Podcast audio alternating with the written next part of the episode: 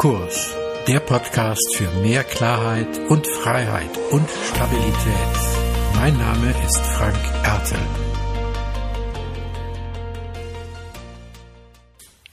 Ja, hallo und herzlich willkommen zu deinem Podcast auf Kurs.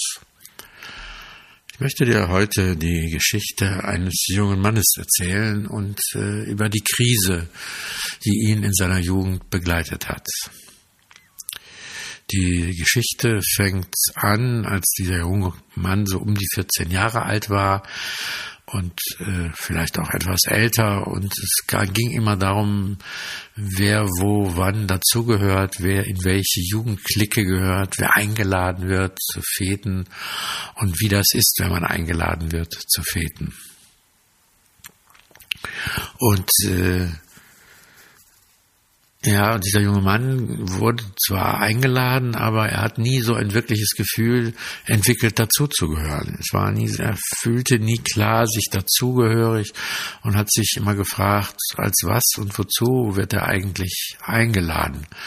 Und diese fehlende Zugehörigkeit, die er da äh, gefühlt hat, hat ihn auf diesen Feiern letzten Endes in eine Einsamkeit getrieben eine Einsamkeit, die nur schwer aushaltbar war, die er schon früher aus seinem Leben kannte, weil er in der Wohnsituation zu Hause sich auch ganz oft alleine gefühlt hat und Einsamkeitsgefühle auch entwickelt hat. Und diese Einsamkeit drückt er dann daraus, darin aus, dass er auf diesen Feiern relativ viel getrunken hat.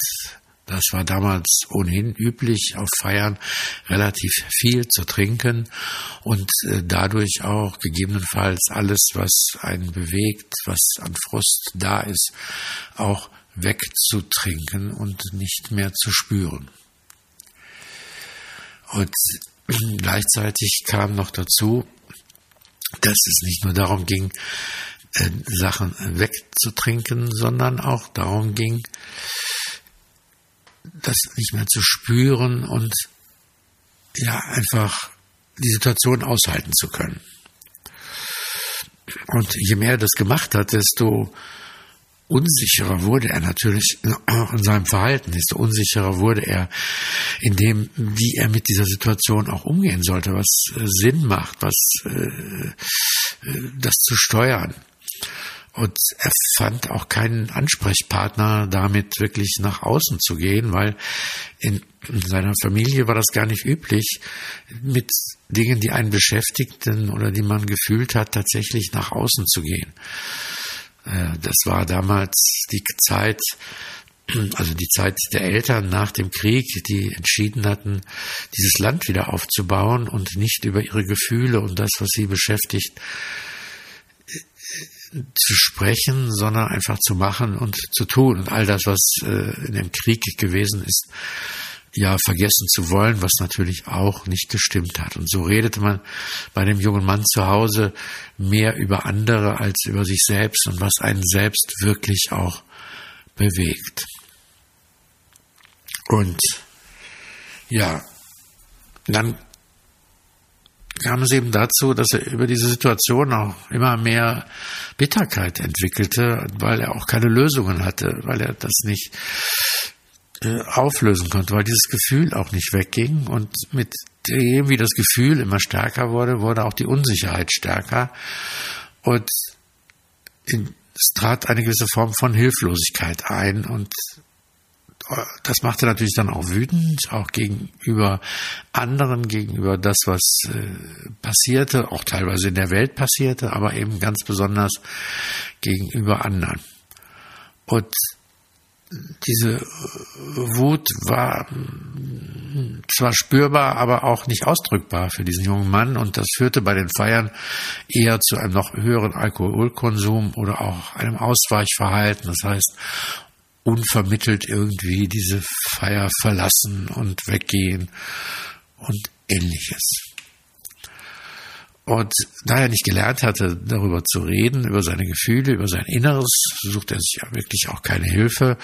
Und es kam eine Scham dazu. Das heißt also, es kam dazu, dass dieser junge Mann mehr und mehr schwieg über das, was da in ihm vorging. Dieses Gefühl, nicht dazuzugehören, dieses Gefühl, einfach nicht Teil einer, eines großen Ganzen, einer Gemeinschaft zu sein, einfach Verbundenheit mit anderen nicht wirklich empfinden zu können. Aus der Familie kannte er das auch an der Stelle nicht, äh, weil er keine Geschwister hatte. Er war ein Einzelkind und das trug alles nicht äh, dazu bei, dass er äh, dann aus dieser Krise auch herauskam. Und das machte seine Offenheit gegenüber dem Leben natürlich auch nicht besser, sondern die Krise wurde immer, eigentlich immer größer und immer tiefer. Und dazu kam auch noch natürlich eine enttäuschte Liebe, wie das so im jungen Alter, in der Jugend ist, dass das dann auch dazu kommt, auch ein Mädchen, das sich schwierig verhalten hat, weil sie nicht die richtigen Worte gefunden hat, äh, zu sagen, jetzt ist Schluss und äh, ich möchte die Beziehung lösen, was auch stark verletzend war. Und schließlich wurde dieser junge Mann älter, aber die Gedanken, die Gefühle, die Krise gingen einfach nicht weg. Und äh, im Älterwerden gab es dann natürlich irgendwann auch äh, die Möglichkeit, den Führerschein zu machen und mit dem Auto zu fahren. Und man fuhr auch teilweise mit, zu diesen Feiern mit dem Auto. Und äh, ja, wenn man mit dem Auto gefahren war, dann war natürlich klar, dass man nicht so ohne weiteres äh, seine äh, schlechten Gefühle auch betäuben konnte, sondern sie waren dann auch ein Stück auszuhalten. Und äh, auf einer dieser Feiern eines Abends, äh, es muss im November gewesen sein und am Niederrhein ist immer starker Nebel im November, das kann schon ganz schön heftig sein, äh, ist er dann ganz früh weg von einer dieser Feiern und äh, ist in sein Auto gestiegen und einfach mit Vollgas in diesen Nebel gefahren. Und nicht nur mit Vollgas oder mit viel Gas gefahren, sondern eben auch neben der unangemessenen Geschwindigkeit auch noch über die Mittelspur gefahren. Das heißt also äh, den Mittelstreifen genau unter die Mitte des Autos genommen. Und äh, wäre da jemand äh, gekommen, tatsächlich wäre das ein verheerender und ganz fürchterlicher Unfall geworden. Und der Gedanke dahinter war, so sein Schicksal in Gottes Hand zu legen und zu sagen, ja, wenn das Leben jetzt so ist, wie es ist, äh, dann ist es doch die Frage, ob es wirklich gewollt ist, ob Gott das Leben so äh, wirklich will. Und wenn ja, dann würde äh, das gut ausgehen und wenn nein, dann wäre das eben klar und eindeutig gewesen. Und äh, es ist gut ausgegangen. Der junge Mann hat also dann irgendwann die Fahrt beendet und es ist nichts passiert, trotz des Risikos und der überhöhten Geschwindigkeit äh, im Leben. Warum erzähle ich dir diese Geschichte? Ich erzähle die Geschichte, weil sie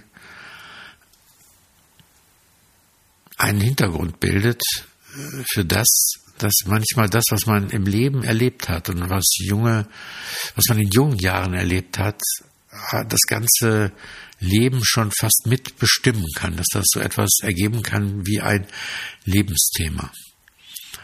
Und äh, du ahnst vielleicht, dass dieser junge Mann ich selbst war. Ich war dieser junge Mann, der diesen ja, Suizidversuch kann man es nennen. Also äh, heute würde ich äh, fachlich natürlich wissen, dass es parasuizidal war. Das heißt also, das Leben im Schicksal zu verantworten und die Risiken eigentlich gar nicht bis zuletzt durchzukalkulieren. Gerade äh, von jungen Menschen ist eben ein parasuizidales Verhalten, was eben aber natürlich auch tödlich enden kann. Und wenn ich so heute darauf zurückblicke, bin ich natürlich äh, einerseits mega froh, äh, dass ich das damals äh, überlebt habe. Und ich habe auch danach noch eine ganze Zeit gebraucht, um wirklich mich zu öffnen und wirklich äh, zu lernen, äh, über mich zu sprechen und meine Gefühle zu äußern und nach außen zu tragen.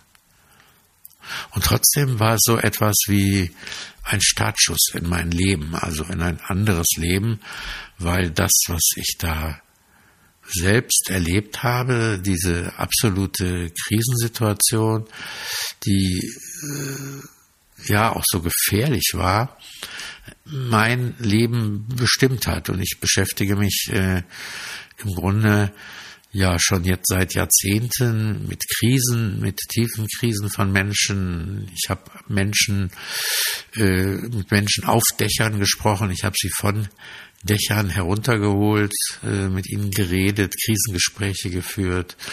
Äh, ich habe am Telefon mit Menschen Krisengespräche über ihre Suizidalität äh, geführt, also in verschiedensten äh, Varianten. Und ich habe ganz viele Menschen auch schon darin ausgebildet, äh, Krisengespräche zu führen. Und ja, und ich denke immer, vielleicht habe ich auch den ein oder anderen genau darin ausgebildet, auch über sich selbst zu reden. Ja, also nicht das in sich hinein zu tun und in, nicht äh, in so eine solche Enge äh, zu geraten, dass man letzten Endes ja auch einen Sinnverlust äh, im Leben hat.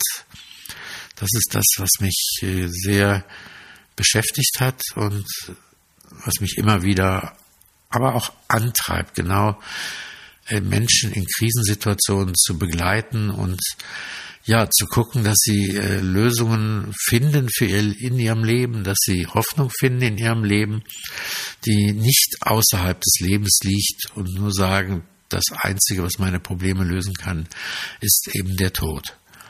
Und ähm, ja, wenn man so manchmal etwas leichtsinnig äh, von Berufung sprechen kann, dann denke ich, dass genau dies, dieses Fachmenschsein für Krisen etwas ist, was meine Berufung immer wieder auch ausdrückt.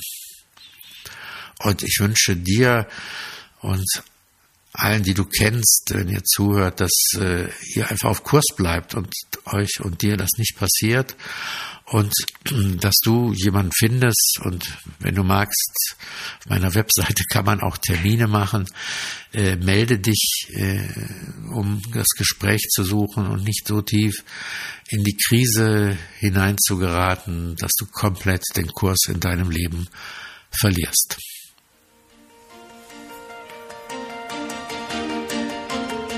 Mehr zu diesem Thema auf meiner Webseite frankerte.de. Dir gefällt der Podcast? Abonniere und bewerte ihn gerne und bleib auf Kurs.